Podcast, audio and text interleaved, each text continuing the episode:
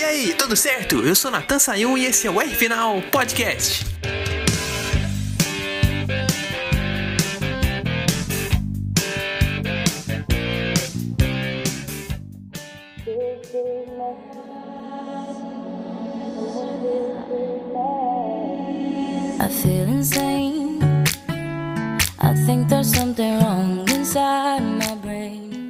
Nada contra o Hamilton, mas esse GP da Espanha era pra ser do Verstappen. Voou naquela largada, fez uma estratégia arrojada ali de segurar a ponta com pneus mais gastos, usou tudo e mais um pouco que aquele Red Bull teve a oferecer, porque ele ainda terminou com a volta mais rápida. Mas no final da corrida foi engolido pelo Hamilton. É, Natan, eu acho que a coisa agora é escutar um sertanejo, não é não?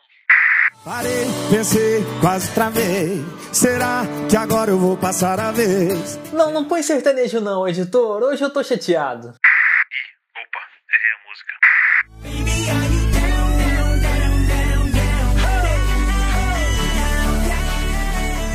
É só rindo pra não chorar, né?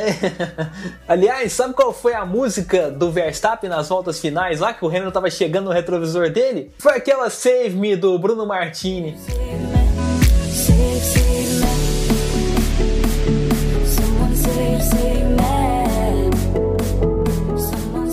Não, e ainda bem que não foi Save Me antes, porque aquele cara do pneu traseiro esquerdo quase que ferra com a corrida toda, né? Três segundos de atraso no pit stop, que quase deram a corrida de bandeja pro Hamilton, tipo, faz Hamilton, assume a ponta aqui. Mas aquele negócio, né? Um piloto bom se garante. E o Verstappen é um piloto bom, porque voltou pra pista e começou a andar bem de novo.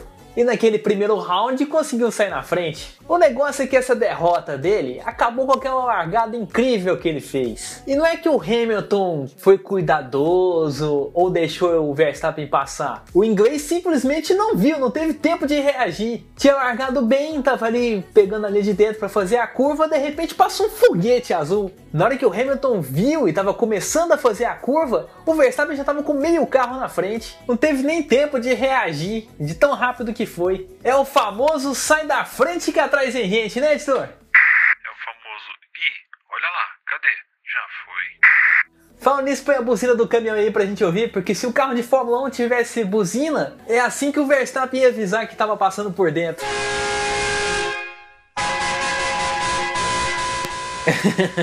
Boa. Ia ser assim mesmo. Agora e o nosso engenheiro, né? Será que ele tá tão bolado quanto eu? Vamos descobrir com ele. Ricardo me.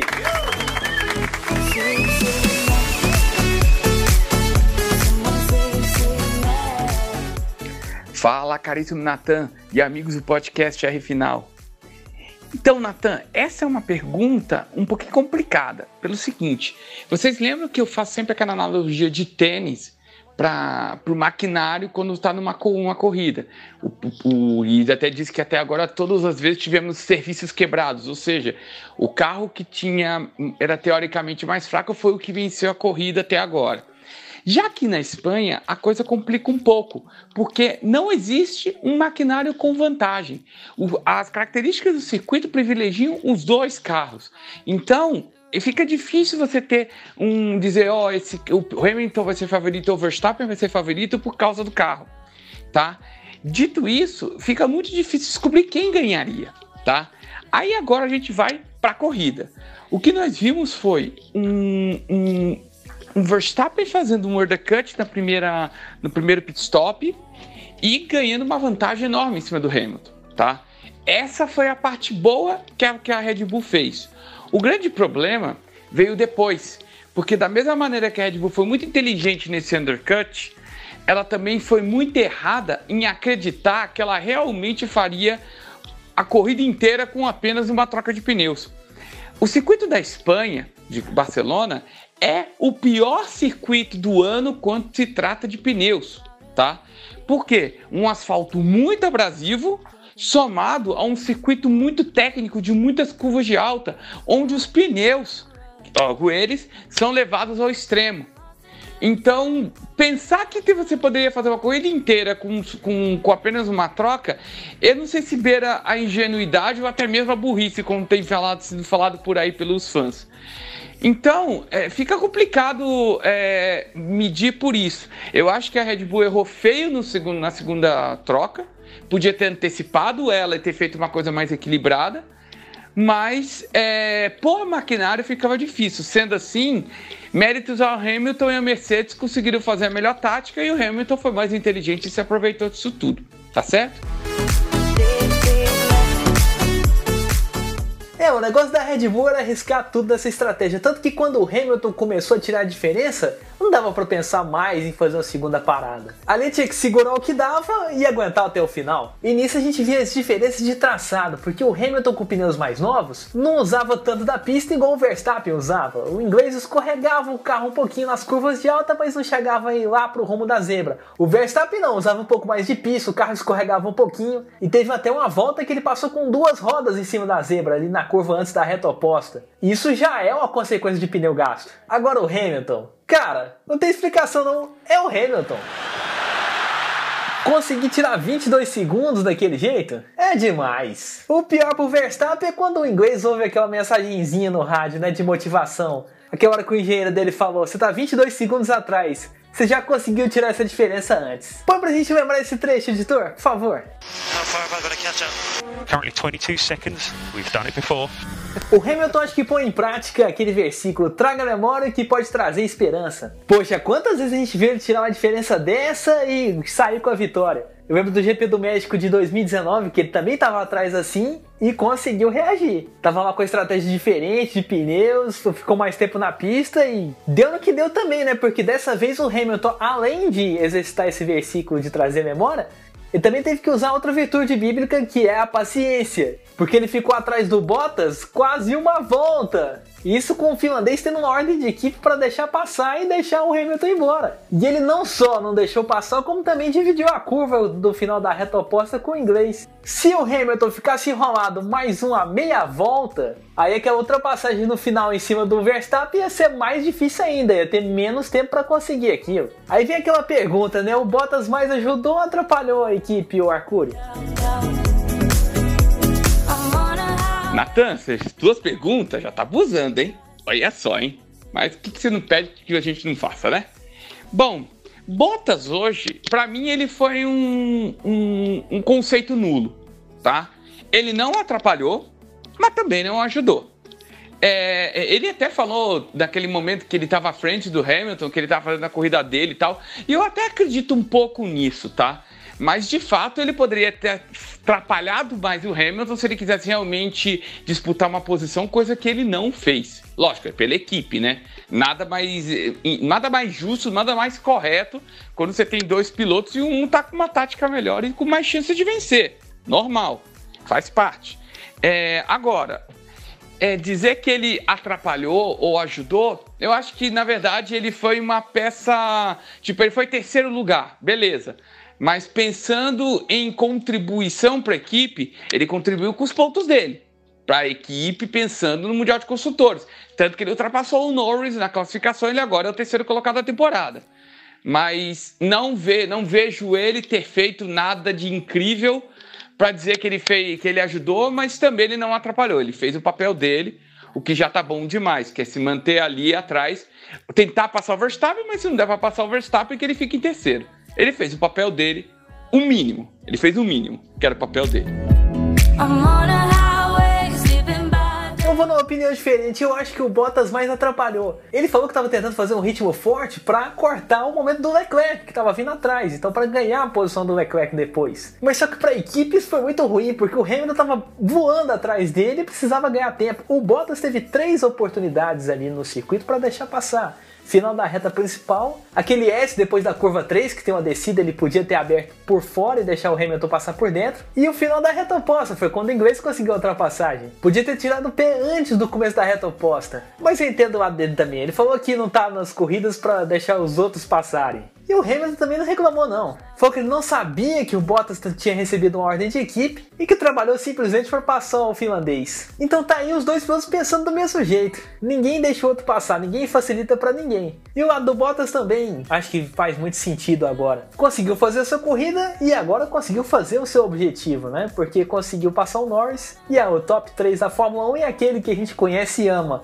Hamilton, Verstappen e Bottas. Só que agora a diferença aumentou entre os dois primeiros, era de 8, foi para 14 pontos. Ainda bem que o Verstappen conseguiu aquela volta mais rápida, que aí deu aquele pontinho extra. Foi também um prêmio de consolação, né? Porque trocou o pneu, foi fazer a, a volta mais rápida com o pneu novo. E aí, pelo menos aquele segundo lugar não foi em vão, porque aí sim ia ficar muito chato de perder a vitória às sete voltas do final e ainda perder aquele ponto. E falando aqui a ultrapassagem do Hamilton, nossa! A gente fala aqui que o Verstappen não facilita, não facilita mesmo não. Na hora que ele viu o inglês chegando, o piloto da RBR tava por fora, cortou o carro para ficar por na linha de dentro, para impedir o vácuo. Mas só que ali o Hamilton já tava muito no embalo da estratégia, tava com a asa móvel também aberta. Aí era difícil, aí falou pro Verstappen, eu vou por fora mesmo, tchau. Aí depois disso, o holandês tinha que fazer aquele prêmio de consolação mesmo, ir pra volta mais rápida. Pelo menos não perdeu mais pontos. E dessa vez não foi punido, não passou dos limites de pista. Aquele errinho do GP de Portugal ficou para trás e também ficou para trás aquela hegemonia da Mercedes sempre fazer dobradinha no GP de Barcelona. Verstappen ficou em segundo e tá na cola do Hamilton.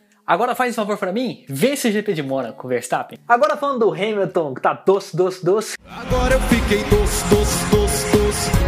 Agora eu fiquei doce. Curtindo o momento aí. Ficou super emocionado quando conquistou a sua pole 100, agora nesse fim de semana na Espanha. Uma marca que ninguém conseguiu na vida na Fórmula 1. Também vibrou muito com a sua 98ª vitória, que foi também uma coisa que ninguém nunca conseguiu na Fórmula 1. Será que não tá na hora do inglês trocar de equipe? E sair da Mercedes e encerrar a carreira na Ferrari? Ia ser uma jogada de marketing tanto. Já pensou o piloto mais vencedor da Fórmula 1 se aposentando na equipe mais importante do mundo? Isso era uma coisa que o Senna queria fazer. E sei lá, se o Hamilton acompanhou tanto a carreira do Senna e foi tão fã, será que não vai seguir esse passo para 2022? O que, que você acha disso, Arcuri? Que é isso, Natan? Três perguntas no mesmo programa? É, vai, posso pedir música no Fantástico agora? Bom, se posso pedir música, eu quero Take Care of Business, business do Turner Overdrive, porque eu sei que você já tocou pra mim aqui no programa. Opa, seu pedido é uma ordem. Põe aí, editor.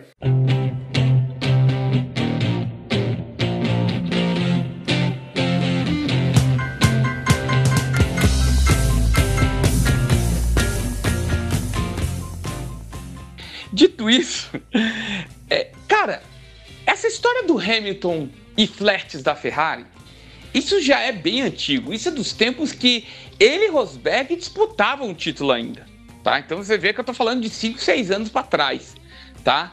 Eu não duvido sim que a Ferrari tenha feito um flerte pro Hamilton. E você falou de 22, na verdade um pouco mais para frente, porque o Carlos Sainz tem dois anos de contrato que seria até o fim do ano de 2022. Então, se fosse para ver um flerte do Hamilton, seria em 2023. Mas eu já não vejo o Hamilton com, com uma carreira muito longeva. Eu acho que ele já está numa fase que ele. Não vou dizer que ele. Dizer que ele não tá levando a sério é, é, é, é lógico que não, ele tá levando a sério. Mas ele já não tem mais aquela pegada, já não tem mais aquele sangue nos olhos. Então, eu já vejo ele mais preocupado com outras causas, com outros motivos, do que a Fórmula 1. Então, eu começo a entender que Lewis Hamilton, se sair da Mercedes, é para sair da Fórmula 1. Entendeu? Ele fica até o fim da carreira dele na Mercedes e depois sai. E essa saída, eu acredito piamente que não vai demorar muito para acontecer. Tá? Pode ser que esse seja o último contrato dele correndo pela, pela Fórmula 1, tá bom? Então, é, é, o flash da Ferrari sempre vai acontecer. É, ah, você está dizendo então que ele nunca iria? Nunca iria? Cara, é, é difícil eu afirmar isso. Mas eu acredito que ele não vai. Ele não vai porque a carreira dele vai acabar. Entendeu? A carreira dele tá acabando. Mas já vimos de tudo acontecer, né? Então, já vimos até o Raikkonen voltando à Ferrari depois de tudo que aconteceu com ele antes. Então, é, não duvido, sinceramente, eu não duvido de nada, tá? Mas eu acho particularmente muito difícil que o Hamilton é, não só vá para a Ferrari, como ele tenha mais um contrato além desse vigente dele. Eu acredito ainda que esse é o último contrato que ele vai ter da Fórmula 1. Tá certo, Natan e amigos? Um grande abraço a todos e um uma boa semana para vocês.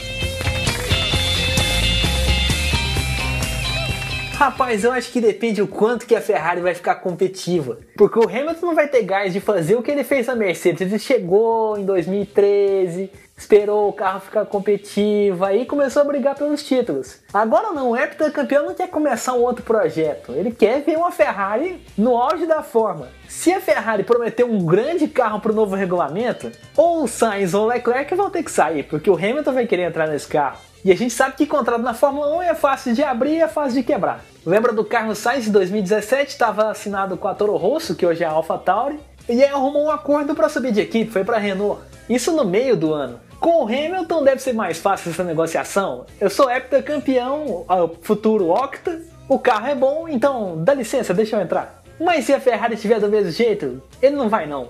Teve a melhorazinha no carro esse ano? Teve. O Leclerc foi quarto colocado nessa corrida de Barcelona, passou o Bottas por fora na largada, tudo. Mas desse jeito eu acho que não é o suficiente para ele entrar não. Vai ter que melhorar muito com esse novo regulamento. Senão vai ficar desse jeito, vai conquistar mais um título, vai sair por cima e vai se dedicar aos projetos fora da pista que ele tem.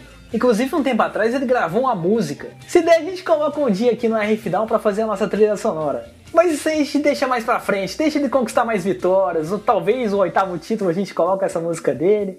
Porque hoje a gente fica por aqui. Semana que vem tem um R Final super especial. E essa semana também no meu Instagram, arroba NatanRFinal, vai ter uma live lá com o nosso amigo Daniel Balsa. Para você que está acompanhando isso antes da live rolar, é nessa segunda-feira às sete e meia da noite. Então fique ligado e não perca. Até a próxima e um grande abraço.